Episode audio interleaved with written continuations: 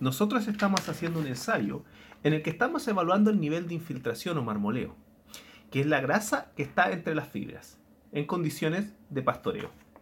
Para ello estamos haciendo diferentes estrategias de nutrición y con ello queremos ver cómo las distintas dietas asociadas a una genética determinada producen una grasa más infiltrada en los animales producidos en condiciones de pastoreo del sur de Chile.